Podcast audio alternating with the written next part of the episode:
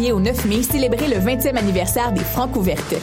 21 formations et artistes à découvrir, des invités surprises, des tirages, tout est en place pour fêter. Soyez au rendez-vous du concours vitrine de toutes les musiques pour faire le plein de nouveautés musicales. Pour tout savoir, visitez francouverte.com. Les Francouvertes, une présentation de Sirius XM.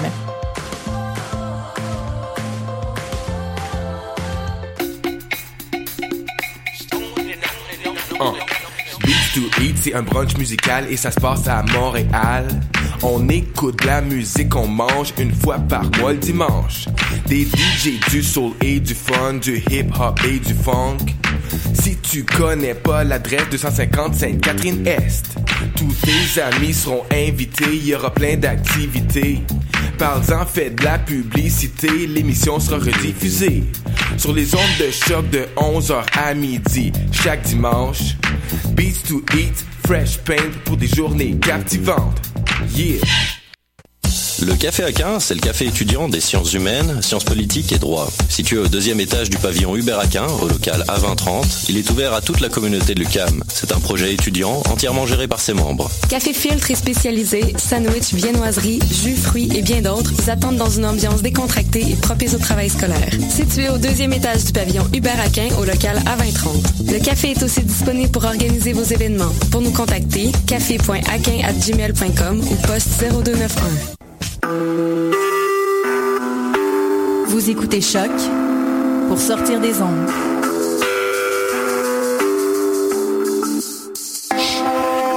Podcast, musique, découverte.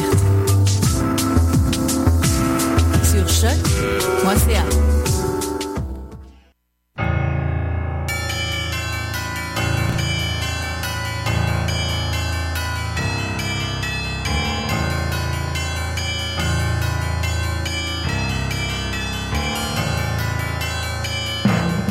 Vous êtes bien sur Choc, c'est le tome 16, chapitre 211 de Mission Encre Noire. «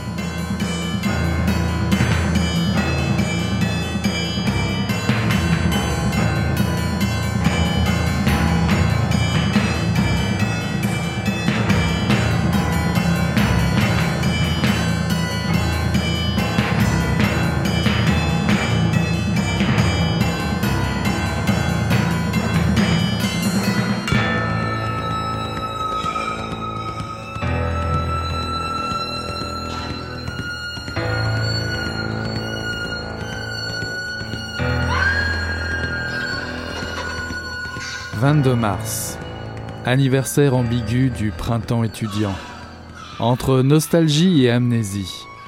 D'ailleurs, le célébrera-t-on seulement encore dans quelques années? Les esprits militants peinent à croire qu'un mouvement qui a été aussi massif et spectaculaire puisse se dissiper sans laisser de traces. Et pourtant.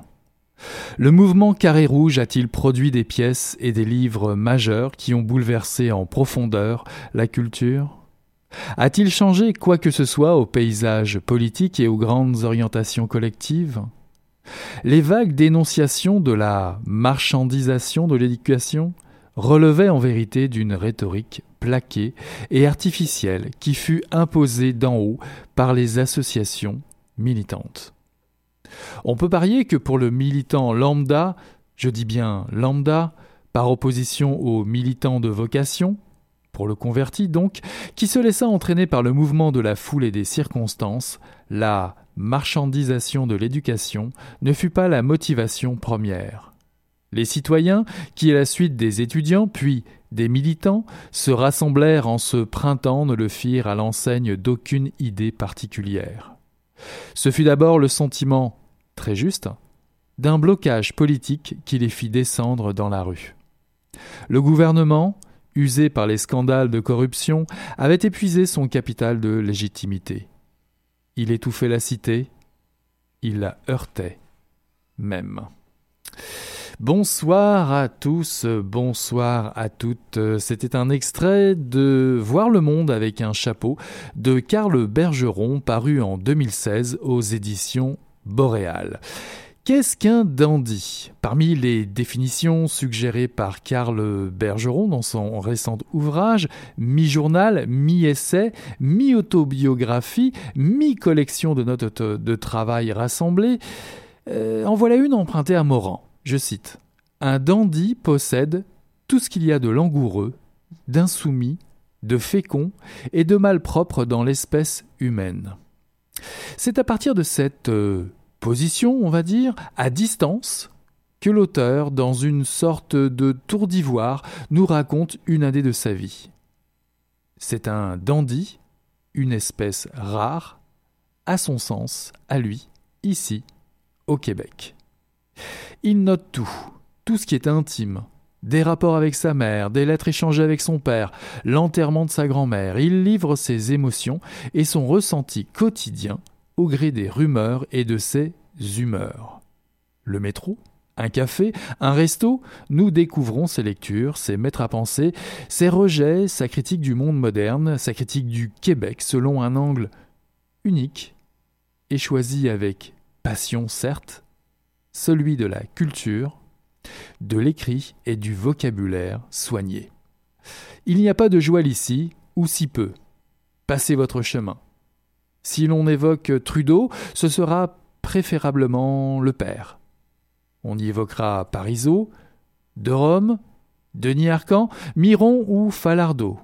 Côté français, ce sera De Gaulle, Bernard Pivot, Montesquieu, Baudelaire ou Bernanos. Bernanos, cet écrivain français qui, comme Céline, sera taxé encore aujourd'hui de racisme et d'antisémitisme malgré la qualité de son œuvre et à qui l'on doit Sous le soleil de Satan ou le journal d'un curé de campagne. Karl Bergeron note ses rapports avec ses semblables, parfois houleux, ce peuple québécois qui l'exaspère ou même le met en colère. On y trouve beaucoup de références littéraires, vous l'aurez deviné, la description de ses premières émotions vives, euh, littéraires, avec notamment la, lecture initiatique de la Chartreuse de Parme ou celle des frères Karamazov, recension euh, pardon, qui dénote avec euh, l'air du temps, cet air du temps, celui qui privilégie plutôt les cell phones ou autres bébelles électroniques. Ce qui ne gâte pas d'ailleurs le plaisir de l'écrivain dandy, loin s'en faut, on s'en doute. Plutôt occupé à se vivre dans une commodité un peu trop molle à son goût, euh, notre époque, cette époque, euh, le dérange. Lui, il préfère draguer les filles euh, ouvertement. il préfère oser provoquer ces malfrats qui veulent le raqueter dans la rue. Ou encore, il refuse l'aumône au bum, un peu trop paresseux. Lui qui préfère plutôt donner à ceux qui se tiennent fiers et debout. Dans cet euh, essai politique et éthique de l'aveu de l'écrivain, le citoyen québécois demeure enchaîné au boulet de l'histoire avec un grand H. Il garde encore, malheureusement, les traces de la défaite. C'est un sujet historique cassé, en particulier au travers de l'usage de la langue qui manque encore et toujours d'aisance, selon Karl Bergeron. Cette honte, l'auteur veut s'en défaire, alors il écrit. Il écrit plutôt bien d'ailleurs, et avec verve, souvent. Le verbe étant poulé, il n'hésite pas à mépriser et à moraliser pour défendre son point de vue. L'écrivain aime provoquer, il monte assez souvent sur ses grands chevaux pour le faire. De son point d'observation, celui du lettré, le dandy, un tantinet odieux et méprisant, on peut y voir, à mon sens, soit le projet d'un trapéziste culotté travaillant sans filet, ou encore un personnage de roman un peu maladroit voulant appuyer là où ça fait mal, quitte à en payer les pots cassés. Cependant, l'effet polémique éventuel me semble pas mal émoussé par l'attitude de l'auteur, justement, sur des sujets comme l'indépendance du Québec, sur la langue, sur le féminisme, les médias ou les universitaires. Pas mal émoussé pour amener quelque chose de nouveau au débat. Voir le monde avec un chapeau souffre parfois de ses qualités. La provocation et l'ironie pure, trop rares aujourd'hui, certes, ou encore la méchanceté gratuite, sont au final, je trouve, sans risque. On est loin, par exemple en France, d'un Dieudonné, d'un Welbeck ou pourquoi pas d'un Éric Zemmour. L'excès de jugement sonne creux et relève plus de l'ordre de la posture, malgré la sincérité de la démarche de l'auteur. Pour ma, part, et c'est un point de vue tout à fait personnel, je trouve que cela manque un peu d'humour. Trop écrit pour être vrai? Sans doute, peut-être, pourquoi pas. Je vous laisse juge de tout ça. En tout cas, Karl Bergeron se veut cynique et lettré, et, et il y arrive, je le reconnais, haut la main. Chat de gouttière ou chat de salon, ce sera à vous de choisir. Karl Bergeron est l'auteur acclamé d'un essai paru en 2012 chez Boréal, Un cynique chez les lyriques, Denis Arcan et le Québec. Ce livre, que je vous présentais ce soir, Voir le monde avec un chapeau de Karl, de Karl Bergeron est paru en 2016 aux éditions Boréal. On fait une petite pause musicale.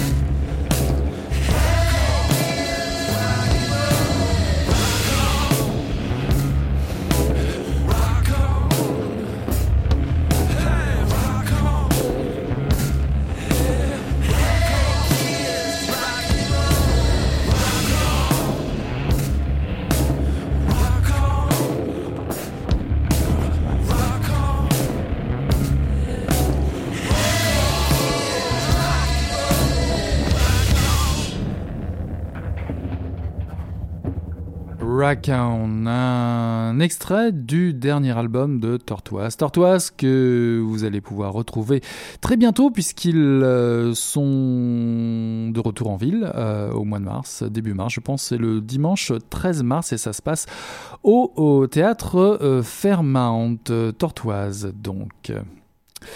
Dans la ruelle, l'homme klaxonna bruyamment. Son père s'approcha de la fenêtre et montra un doigt. Puis le regard humide, tourmenté, il saisit Joshua et le serra contre lui.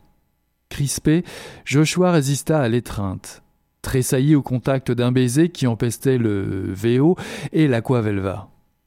Ouais ben, c'est ça. Bon, bon, allez, à la revoyure, yingele. Empoignant son sac de voyage, son père entra dans la remise à charbon et descendit l'escalier en colimaçon qui débouchait dans la ruelle. La voiture était immatriculée dans le Michigan.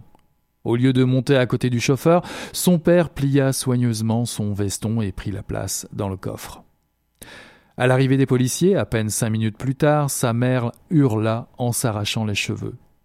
Elle fustigea son père, déclara qu'il l'avait abandonné, le maudit ivrogne, qu'il était parti pour Baltimore avec une femme, qu'il l'avait planté là, sans un sou.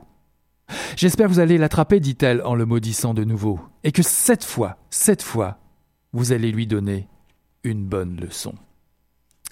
C'était un extrait de Joshua de Mordecai Richler, paru en 2015 aux éditions du Boréal. Nous avions déjà présenté ici à Mission Encre Noire sur Choc, euh, ici même, Solomon Gursky, paru en 2015 aux éditions du Boréal, pour une réédition euh, des œuvres de Mordecai Richler, euh, Joshua, lui, la suite, la suite, le roman suivant vient de paraître dans une nouvelle traduction par Laurie Saint-Martin et Paul Gagné qui continuent leur travail de fourmi entamé déjà avec le premier volume cité en avant, Solomon Gursky.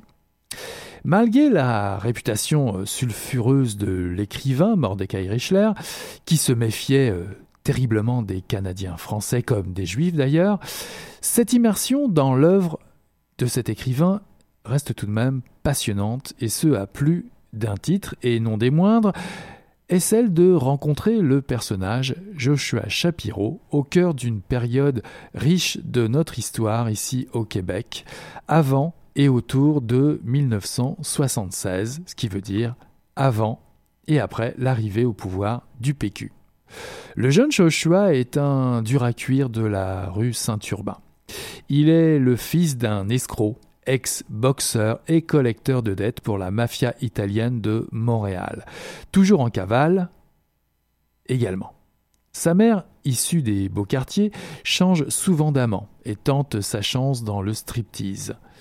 Rien ne devait donc prédestiner Joshua à mener une brillante carrière de journaliste sportif, à voyager en Europe, à devenir écrivain et surtout de se marier une jeune fille de bonne famille, fille d'un éminent sénateur, et à fréquenter le gratin de la société montréalaise. Évidemment, un couac viendra se glisser dans cette palpitante mécanique narrative, une saga qui en fait une saga des plus attachantes, car Mordecai Richler sait vous harponner grâce au récit de cette extraordinaire ascension sociale des plus imprévues et qui ne semble jamais assez garantie. Tout l'art de Mordecai Richler réside dans sa capacité à truffer euh, les scènes de nombreux flashbacks qui viennent éclairer en arrière-plan la vie de Joshua à force de dialogues savoureux et d'humour je dois dire, assez féroce. Il ménage également le suspense sur le devenir de son personnage principal qui s'étire jusque dans les dernières pages de ce roman qui en compte presque 550. Quoi de plus fascinant de se retrouver dans différentes époques, de la guerre civile espagnole à la Révolution tranquille, en passant par Ibiza, mais notez bien Ibiza la petite ville de pêcheurs, bien avant le succès connu aujourd'hui de stations balnéaires pour, pour, jeunes vieux en mal de sensations et plaques tournantes de la techno plus ou moins euh, actuelle d'ailleurs on retrouvera ce personnage de Joshua à Londres ou au bar du Ritz. C'est le temps où l'accession au pouvoir des Canadiens français fait fuir une partie des anglophones vers Toronto. Bien avant cela, vous vivrez la domination anglo sur la ville, les juifs sont moqués, tout comme les Canadiens français, évidemment. McGill forme l'élite du pays qui se retrouve ensuite pour les fins de semaine dans les cantons de l'Est. Joshua est connu pour être un des personnages les plus attachants de Mordecai Richler. Le français employé ici est plus adapté à la réalité québécoise dans ses nouvelles traductions. C'est l'occasion pour chacun d'entre vous euh, de vous faire une idée sur cet auteur euh, controversé qui nous donne l'occasion de replonger dans un Montréal mal connu et peut-être un peu oublié de nos jours. D'autant plus que les œuvres de Mordecai Richler n'était peu ou prou plus disponible en français euh, pour la plupart de ses livres. Laurie Saint-Martin et Paul Gagné relèvent le défi une nouvelle fois avec brio, avec brio pardon. Je note qu'ils ont été d'ailleurs finalistes des prix littéraires du gouverneur général en 2015 dans la catégorie traduction pour Solomon Gursky. Une raison supplémentaire, supplémentaire n'est-ce pas, d'y jeter un œil? Troisième livre euh, que je vous présente ce soir, c'est un livre que les éditions euh, La Peuplade ont publié en 2015, euh, un livre de Juliana Léveillé-Trudel, un roman qui se classe directement dans les 100 meilleurs livres recommandés par vos libraires de l'année achevée, cette année 2015.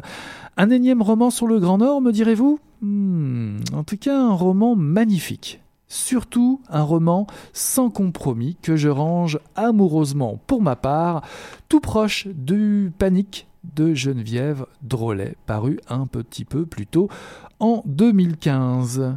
L'histoire, c'est l'histoire d'une jeune enseignante qui revient chaque été à Saluit à l'image des oies. Des oies? C'est la traduction de Nirlit, Nirlit, je vais y arriver, le titre du roman. Cette jeune enseignante se confie à Eva, son amie du Nord, disparue mystérieusement, dont on a perdu la trace.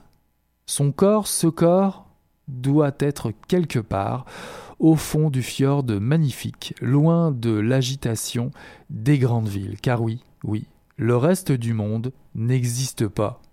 Il n'y a que et nous, ici, seuls. Eux eux, ce sont les Blancs, les Inuits, les aventuriers, les paumés, les travailleurs sociaux, les ouvriers.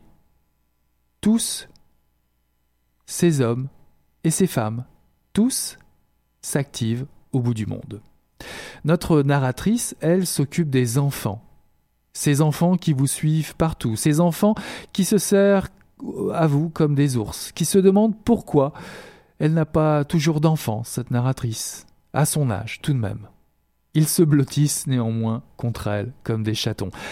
Elle leur donne la parole à ses enfants, elle donne la parole aux petites filles inuites. Elle raconte à Eva l'histoire de son fils, Elijah. Tous ces récits s'ajoutent les uns aux autres, tragiquement, malgré le vent doux sur la toundra, malgré cette terre emplie de mystères, cette terre qui est violente. Ce peuple qui fut un temps intimement lié souffre des affres de la civilisation moderne qui les réduit à de simples figurants dans une prison à ciel ouvert. Cet espace où tout le monde se connaît, où la moindre rumeur peut vous coûter la vie, ce monde est le siège des plus noires passions et de l'alcool qui rend fou. Il y a toujours une rumeur. Le téléphone arabe fonctionne vite. Il y a des chances que si l'on parle de vous, ben que ce soit pour de mauvaises raisons. L'univers est sombre et parfois morbide. La narratrice n'a toutefois pas froid aux yeux. Le récit est sans compromis, elle se révolte contre tous et contre tout. Les violences conjugales, les abus sexuels sur les enfants, les vengeances abusives, les Blancs venus s'offrir des femmes faciles ici, dans le Grand Nord. Rien ne bouge d'ailleurs dans ce Grand Nord. Blessé à mort, le poison de la colonisation s'étend sur les eaux, du fjord et dans les têtes. C'est à désespérer.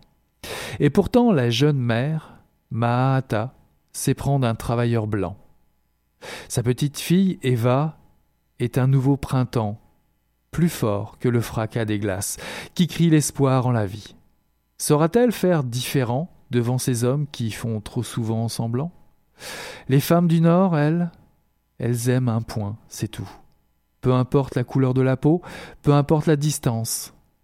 Chacun tente de recoller ses morceaux de vie dans le froid polaire.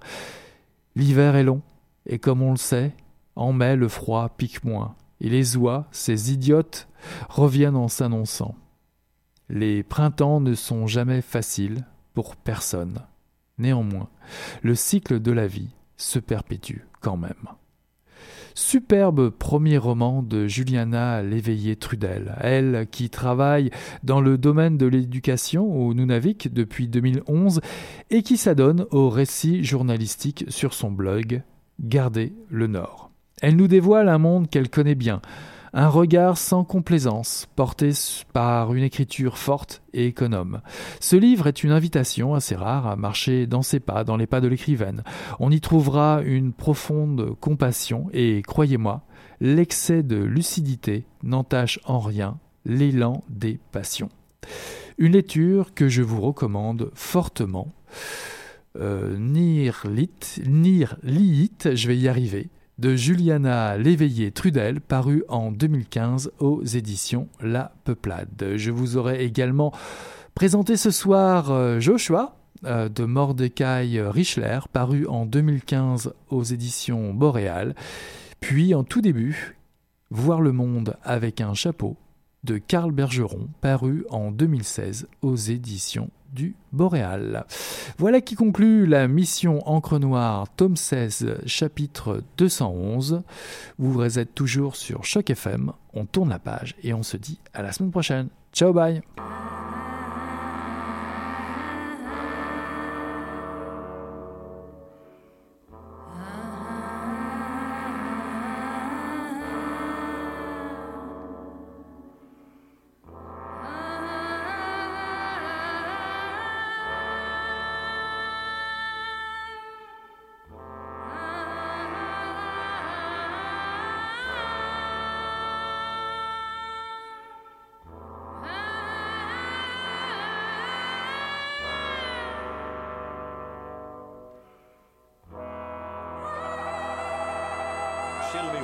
pensando alguma coisa e fedeu as coisas. Mas o negócio tava bom, bicho. O negócio tava bom, só quando ele tava fazendo tão entupido. Gostoso! Greta Garbo acabou de irajar, hein? É, mas eu tava falando pra você, né? Depois que eu passei a me sentir, aí o negócio ficou diferente. Então, Jorjão! Vai, garoto! Fala a verdade. Isso tá bom. Não. Tá Poderia cerveja que não serve. Ô, Ciro, tira a mão do meu bolso. Agora um arame, um arame ia pegar dentro, aí pegar um gordurame depois, um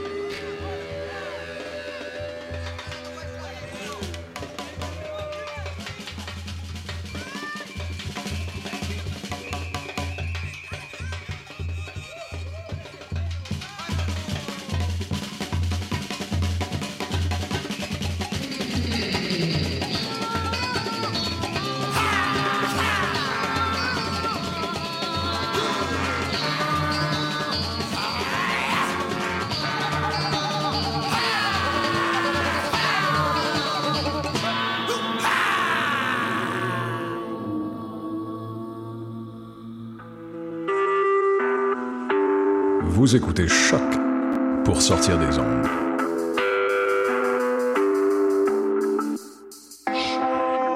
Podcast, musique, découverte. Sur choc.ca.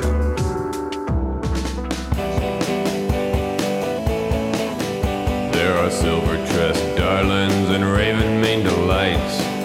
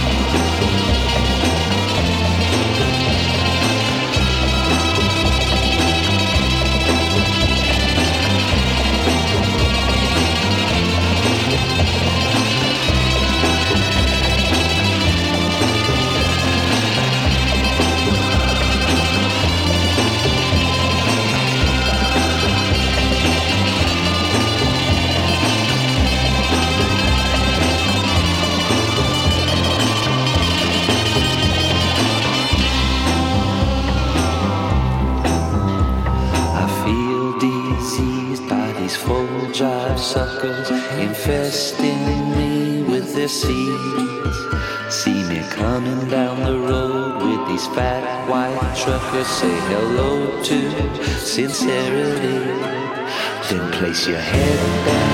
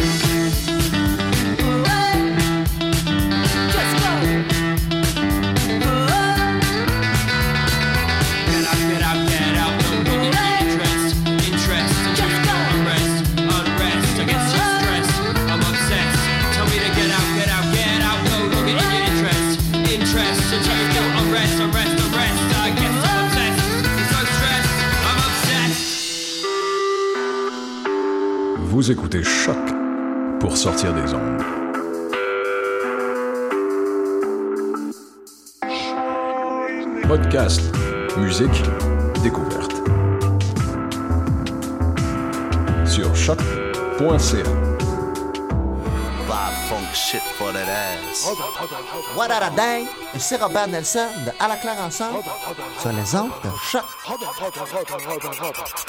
Grand-père il donne des ordres, faut que tu les suives. Bébé j'ai fait un dégât, faut que tu les suives. Grand-père est sorti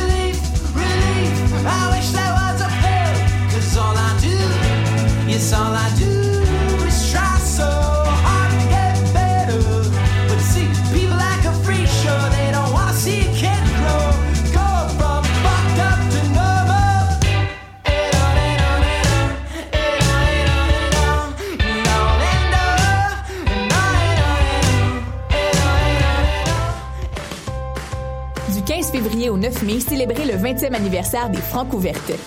21 formations et artistes à découvrir, des invités surprises, des tirages, tout est en place pour fêter. Soyez au rendez-vous du concours vitrine de toutes les musiques pour faire le plein de nouveautés